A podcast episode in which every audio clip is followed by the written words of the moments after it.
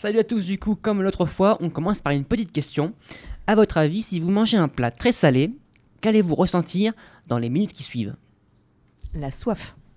Eh bien, c'est une bonne réponse. Vous allez avoir soif. C'était super dur. Alors oui, en effet, vous allez avoir soif, car manger trop salé, ça déshydrate le corps, ce qui nous donne donc l'envie de boire. Mais comme vous le savez, Baptiste et moi, on aime bien expliquer chacun des phénomènes de notre corps, et c'est exactement ce qu'on va faire ce soir. Et pour commencer, notre explication, il faut poser certaines bases. N'est-ce pas Baptiste? Oui, justement, dans notre corps, il existe une espèce chimique essentielle pour le fonctionnement de notre organisme, c'est le sodium. Alors, il a un rôle à jouer dans pas mal de phénomènes qui se produisent dans notre corps, de la filtration rénale à la transmission des messages nerveux, et bien évidemment la soif. Car oui, dans le sel, le chlorure de sodium en bon scientifique, il y a comme son nom l'indique, du chlore et du sodium. Donc manger trop salé, ça donne soif, mais qu'est-ce qui peut bien se passer dans notre organisme? Justement, Léo, on y vient. Notre organisme est en réalité un assemblage de petits compartiments. Ces compartiments, ce sont nos cellules. Bien évidemment, il y a des endroits qui sont creux. On dit que ce sont des espaces extracellulaires. On compte parmi eux les vaisseaux sanguins ou encore nos intestins. Mais c'est un cas particulier dont on parlera en fin de chronique. Ici, il est important de retenir que ces deux espaces sont essentiellement constitués d'eau.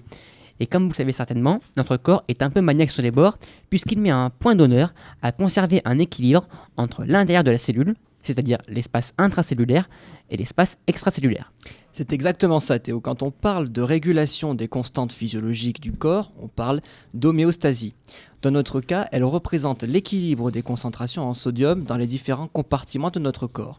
La concentration, c'est en quelque sorte la teneur d'une espèce chimique dans un liquide. Et du coup, comment est-ce que notre organisme fait pour maintenir cet équilibre? Très bonne question Léo. Alors il va tout simplement se servir de l'eau dont il dispose. Si tu veux, lorsqu'une espèce chimique est en excès dans ton corps, comme par exemple le sodium, ton corps va le détecter dans tes vaisseaux sanguins. Et pour réguler cette concentration, il va se servir de l'eau qu'il a dans les cellules qui bordent la paroi des vaisseaux, en la faisant changer de compartiment pour diluer l'espèce chimique et faire baisser sa teneur.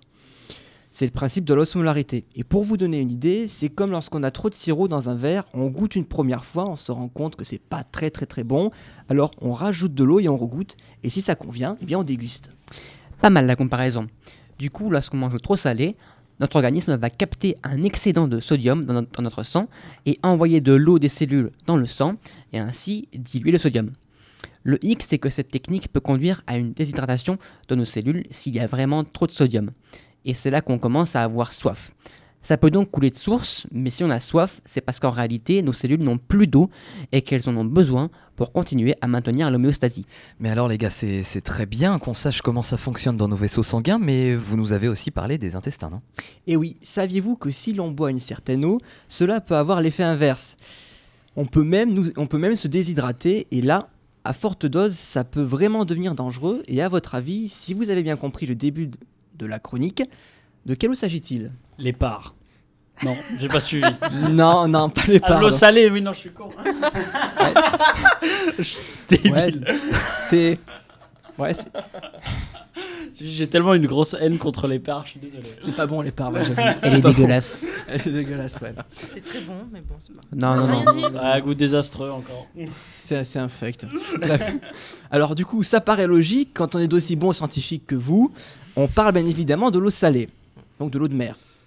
En effet, en buvant une certaine quantité d'eau de mer, on peut avoir quelques problèmes de transit. On vous explique tout.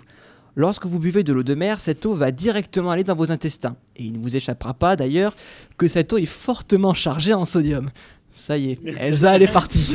Elle part vite. hein. oui, elle part très vite. Donc, C'est le sodium. voilà.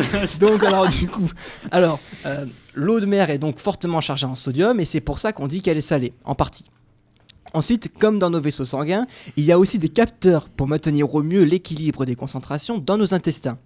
Et souvenez-vous, au début de la chronique, on vous disait que l'intestin était un cas assez particulier. Et s'il est particulier, c'est parce que dans notre corps, quand notre corps pardon, va recevoir le signal qu'une concentration en sodium est trop importante dans les intestins, il va, faire passer l'eau des cellules au vaisseau sanguin, puis des vaisseaux sanguins à la lumière de l'intestin, c'est-à-dire à l'intérieur. Et c'est là que les problèmes de transit apparaissent, puisque ah, puisqu'après ça, vous allez avoir sûrement très envie d'aller au petit coin et vous allez vous retrouver avec les chutes du Niagara. ce qui peut ensuite, vous vous en doutez, conduire à un état de déshydratation assez sévère.